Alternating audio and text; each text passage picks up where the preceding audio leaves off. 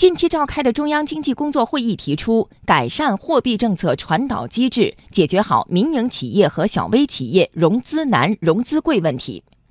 中国人民大学重阳金融研究院高级研究员董希淼认为，资本充足水平制约着银行信贷投放能力，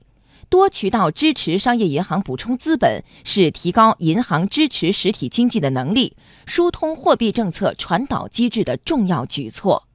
应该说，今年以来，在连续多次的定向降准以及一些公开市场操作之后，我国这个市场的流动性应该说已经比较充裕了。但实体经济，特别是小微和民营企业，仍然感觉到融资难、融资贵。为了实现从宽货币向宽信用的转变，很关键的一个一点就是要畅通货币政策传导机制。那么，支持银行多渠道的补充资本，通过发行永续债等创新的资本补充工具，有助于减轻银行信贷投放的资本约束，有助于改善货币政策传导机制，更加有效率地注入到实体经济，打通实体经济跟金融服务之间的嗯做重梗阻的呃这种情况。